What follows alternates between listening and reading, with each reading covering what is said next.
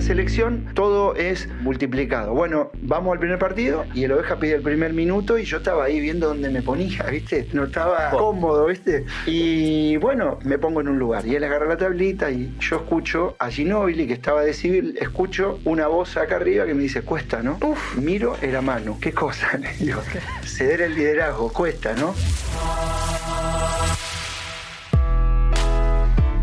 En el episodio de hoy nos visita uno de los entrenadores más importantes de la historia del básquet argentino, Julio Lamas. Cinco veces campeón de la Liga Nacional con cuatro equipos distintos: Boca, Benur, Libertad y San Lorenzo. Campeón continental con la selección argentina. Entrenador de dos grandes de Europa como Basconia y Real Madrid. Fue el director técnico que hizo debutar a casi toda la generación dorada en la selección en el Mundial Sub-22 de Melbourne en 1997. Hace muy poco anunció su retiro de la profesión. Sean bienvenidos, somos Martín Reich y Sofi Martínez. Esto es Mente Fría, el podcast de ESPN junto a Heineken. Y ahora sí, bienvenido, Julio César Lamas. Gracias, Julio. Hola chicos, qué lindo estar acá. ¿Está bien el currículum que, que repasamos? Sí, perfecto. Empezamos bien entonces, primero gracias por venir y después ya directamente meternos y preguntarte, porque hicimos un repaso, ¿te identificas con todas estas cosas que dijimos? O, o viste que a veces uno mira todo lo que leen y todo el currículum y me dice, fue otro, no puedo creer haber estado y todo lo que pasó hace tanto tiempo.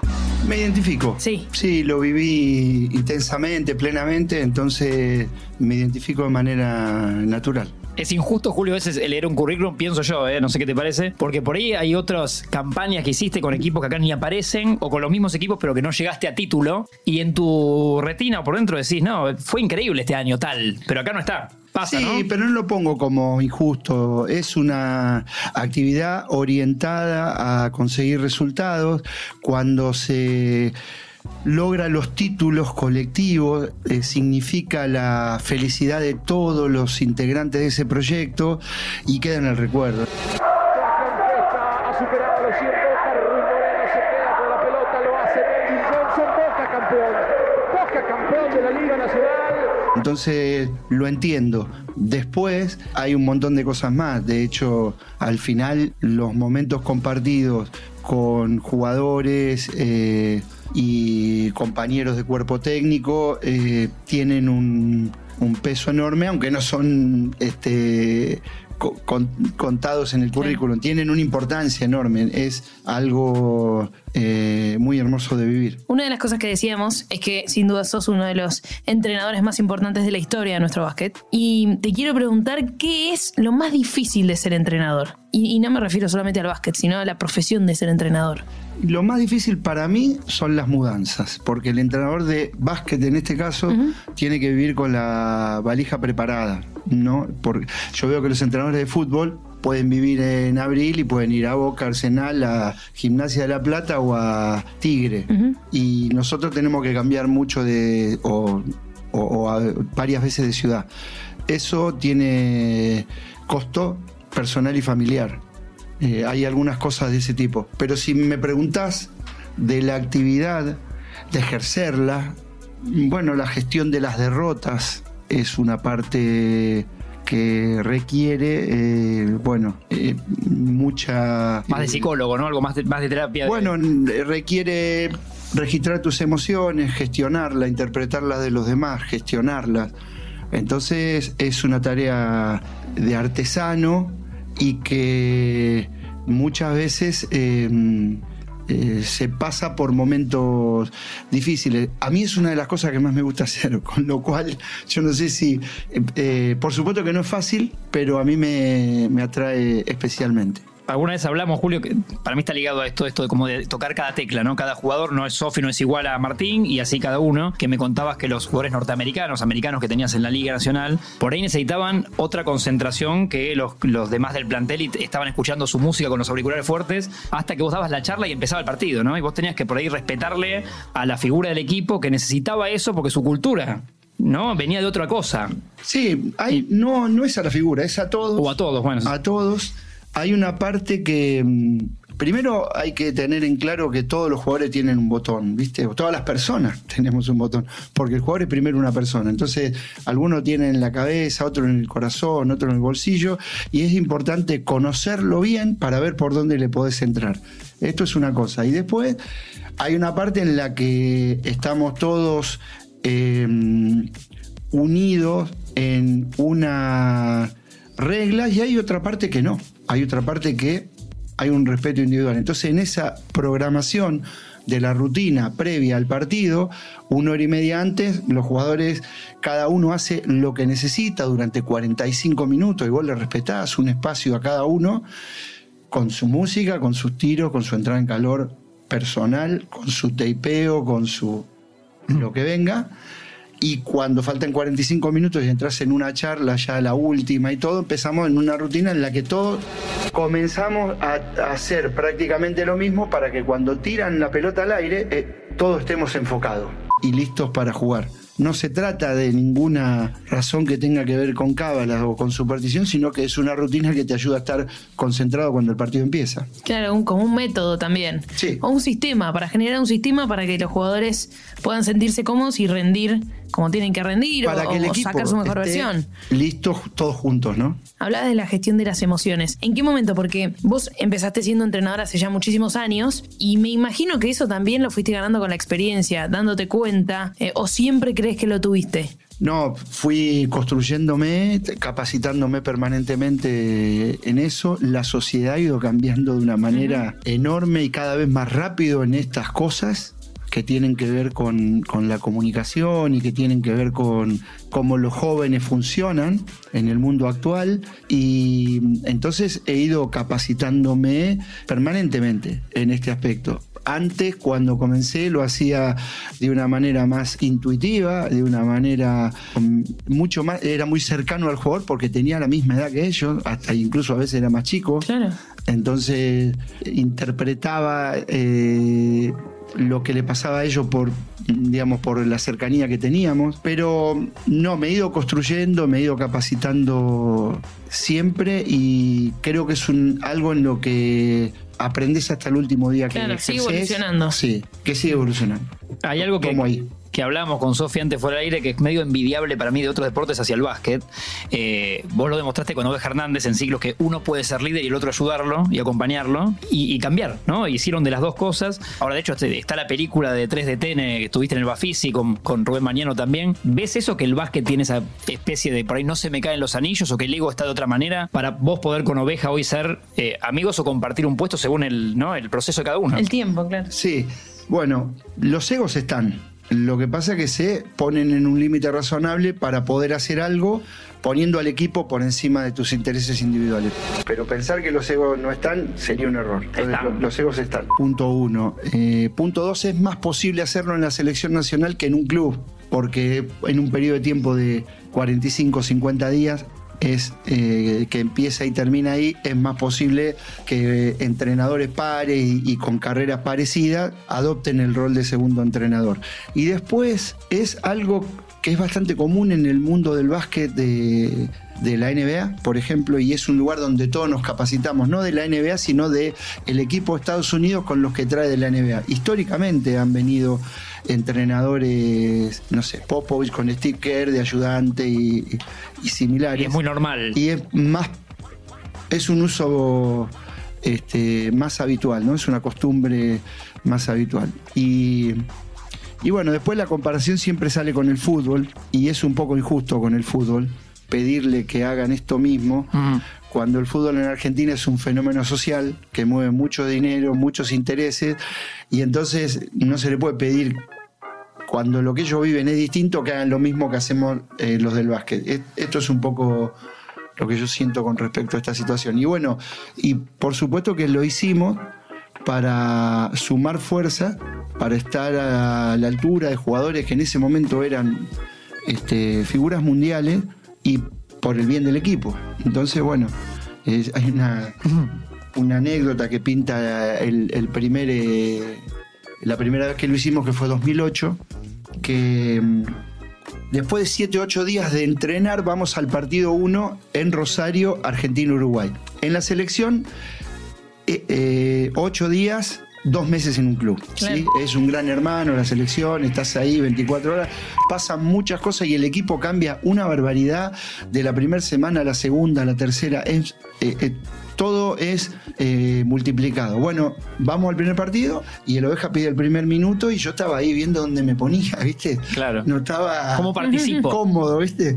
Y bueno, me pongo en un lugar y él agarra la tablita y yo escucho a Ginóbili, que estaba de civil, escucho una voz acá arriba que me dice, cuesta, ¿no? Miro, era mano. ¿Qué cosa? Le digo, ceder el liderazgo, cuesta, ¿no? Esa charla en el medio de la charla de En el minuto, en el minuto, así, un segundo duró, ¿viste?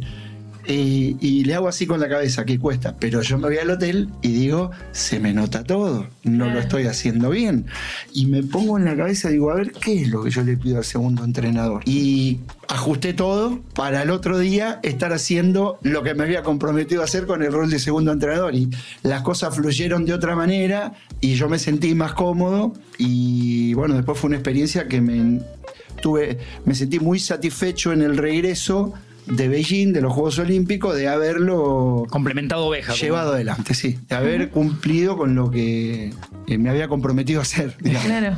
Recién, bueno, mencionabas a Manu Ginóbili, la generación dorada, y en la presentación dijimos que vos hiciste debutar a gran parte de esa generación dorada.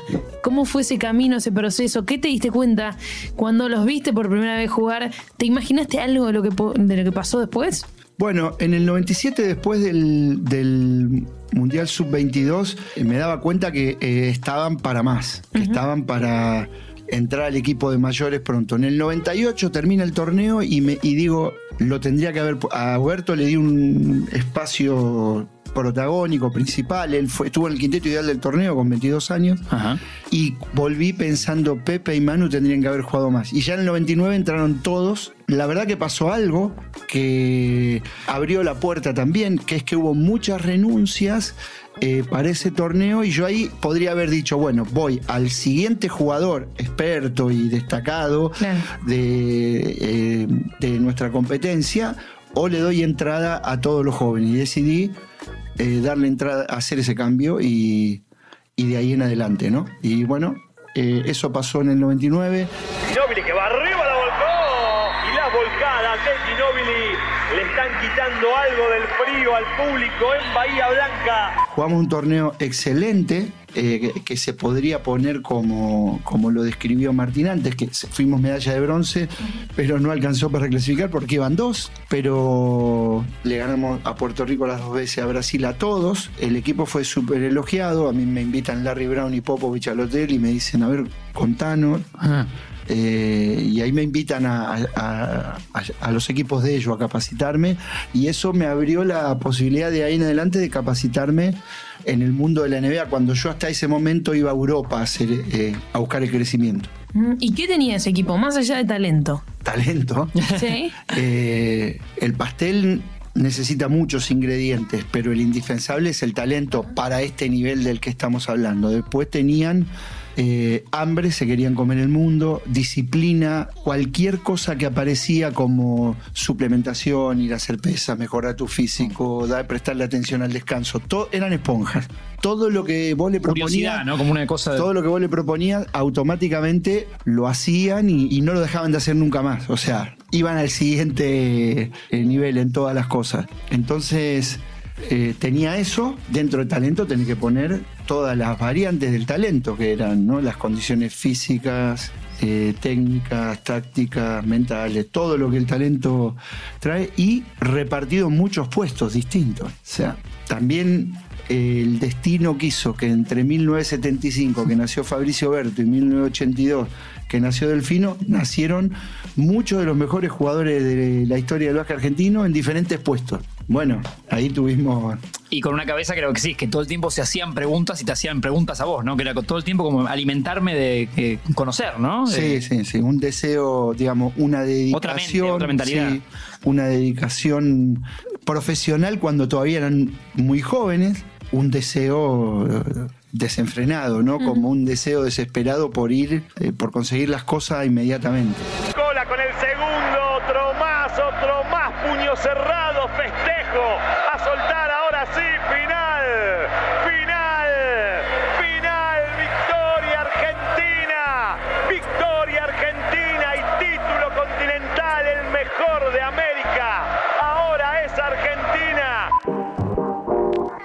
2008 voy como ayudante de Sergio. Sí. Yo fui porque quería estar en un Juego Olímpico, nunca había estado hasta ese momento, para ayudar en la selección y quería ver cómo estaban ellos, que hacía unos años que no lo veía. Claro. Cómo eran ahí. Me encantó lo que encontré.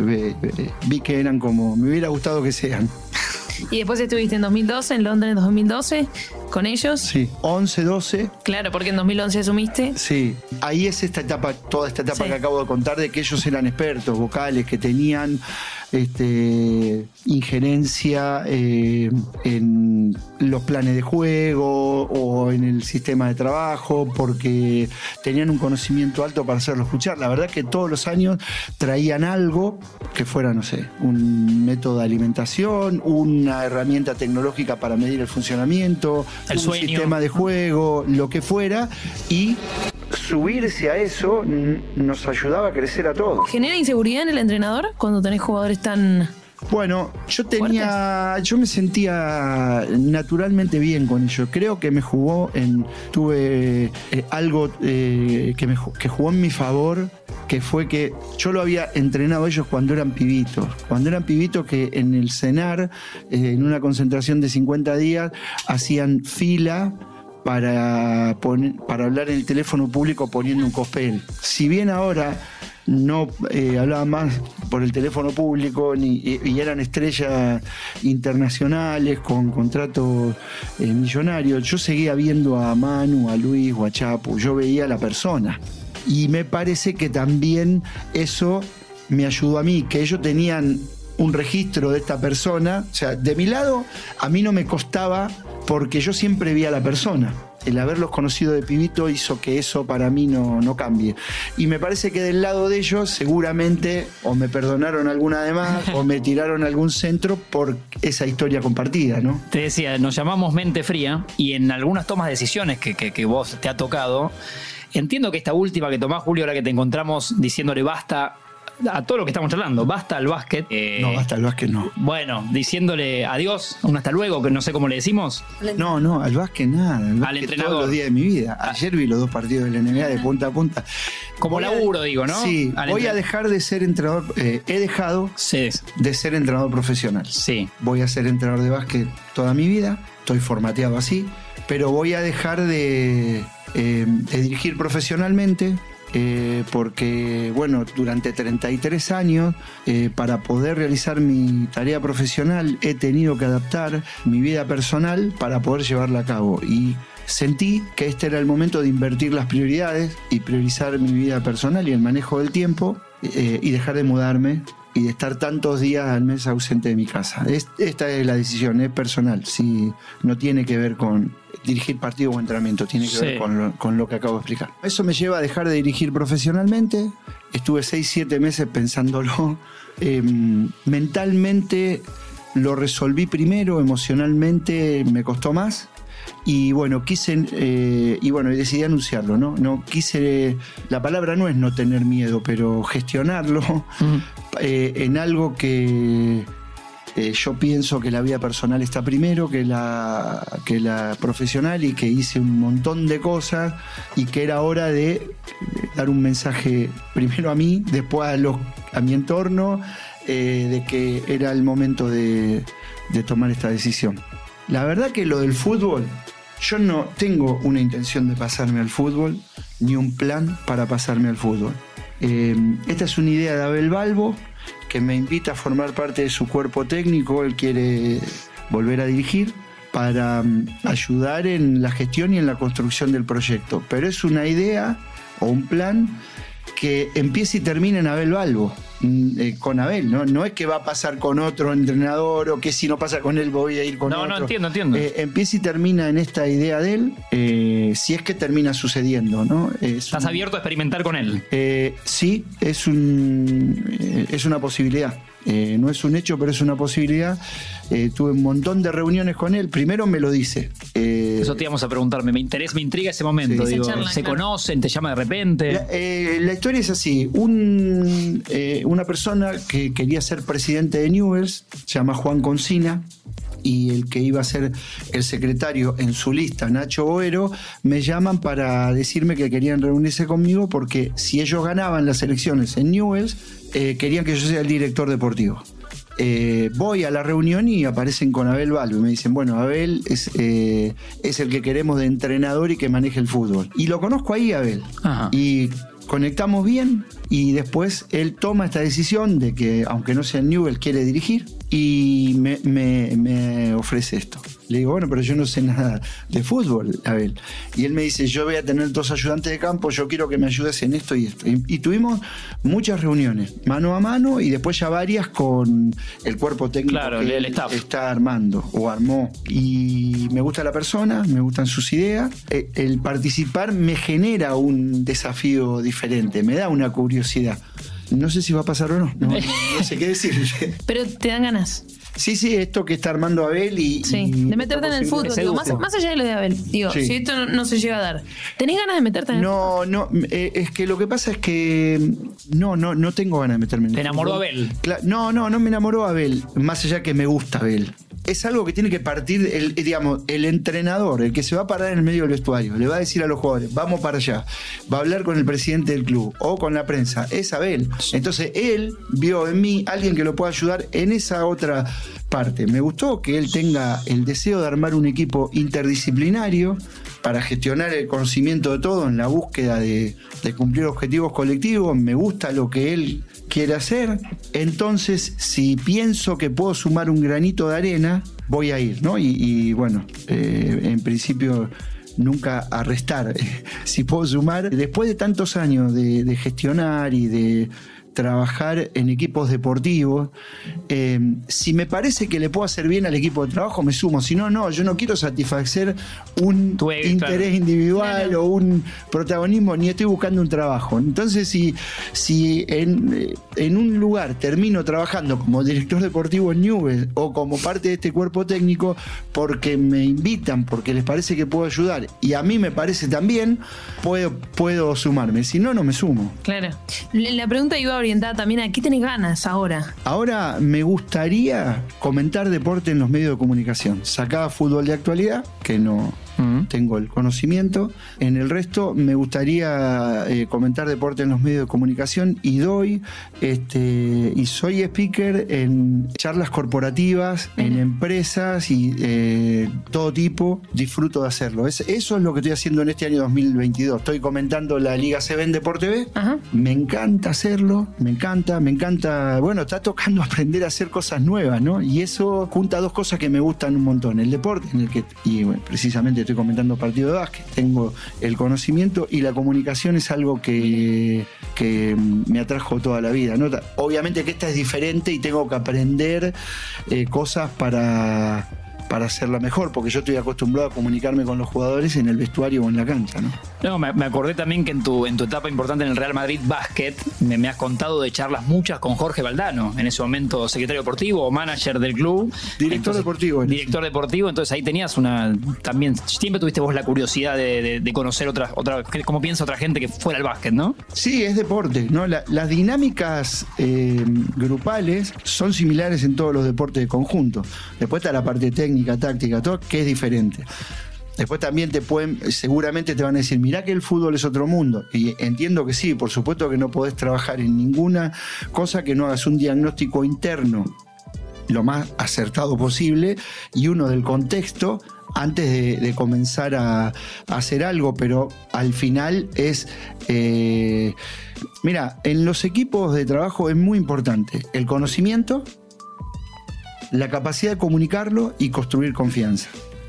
Hoy por hoy, las cosas hechas en serio y bien son trabajos en equipo. El que está al frente del, del grupo obviamente tiene que tener el conocimiento Total del deporte, que en este caso el deporte, ¿no? Claro, porque él es, el que- con, es con lo primero que te empezás a ganar la confianza de los jugadores. Pero después hay más cosas que eh, la capacidad de comunicarlo, eh, la comunicación interna, externa, la pública, eh, las herramientas que se utilizan y la construcción de la confianza, que es un montón, porque eh, tiene que ver con, bueno, eh, no, no, no mentir, hacer decir una cosa y hacer exactamente lo mismo que decís, tener cuidado con las promesas, bueno, un montón de cosas en la que un equipo de trabajo tiene que tener un cuidado al detalle de todo ese tipo de cosas. Y bueno, en ese punto tengo la experiencia que puede sumarle a, a un, a un cuerpo técnico. A mí me gustaría pedirte un podio de los mejores entrenadores argentinos de la historia. Cualquier deporte. Cualquier deporte. Y Julio Velasco está ahí. Estaba convencido. Porque hasta se metió en el fútbol medio de costado como en algunos clubes, ¿no? En el Inter. Él más de costado, él fue director deportivo. Claro, Él- Inter y Lazio, ¿no? Me parece que Lazio parece, fue sí. director deportivo. Sí. Sí, Julio es un Fórmula 1. Velasco está ahí en el podio. El podio es re difícil, ¿viste? Porque hay unos cuantos entrenadores de fútbol y de básquet. que- Bueno, es tu paladar igual. eh, Me, me encanta el Sí. Sofi. Es, es tu Eh, podio. Sí, y me sale decirte un podio de 5, ¿viste? Bueno, Eh, bueno, eh, se puede permitir. Cerramos con un podio de Sí. cinco. Sí, sí. El top 5. Velasco, Menotti, Bilardo, Mañano Hernández. Bien. Buena mezcla entre Ahí está. fútbol y básquet. Mira, Y volei. Y bueno, Claro. sí, claro. Una, una mezcla argentina. Faltan, ¿eh? Faltan. Pero bueno, está bien. Te pedimos tres, lo ampliaste a cinco. Sí. Y, Sí. y lo vamos a cerrar así. Julio, bueno, un placer. Gracias por, por la charla. Eh, nos has dejado un montón de, de- de enseñanzas y, y- y diferentes cuestiones para analizar. Y nos quedamos con ganas de más, que Sofía es lo importante para mí también. Exactamente, un gran momento pasamos, gracias. Eh, gracias a ustedes. Eh, yo aprendo siempre en este tipo de cosas, así que en, en el intercambio nos enriquecemos eh, todos. Así que ha sido un placer. Muchas gracias por la invitación. Por favor. Y ESPN y Heineken entonces acompañan y veremos si se da lo que dice Julio con Abel Balbo. Estaremos a la expectativa.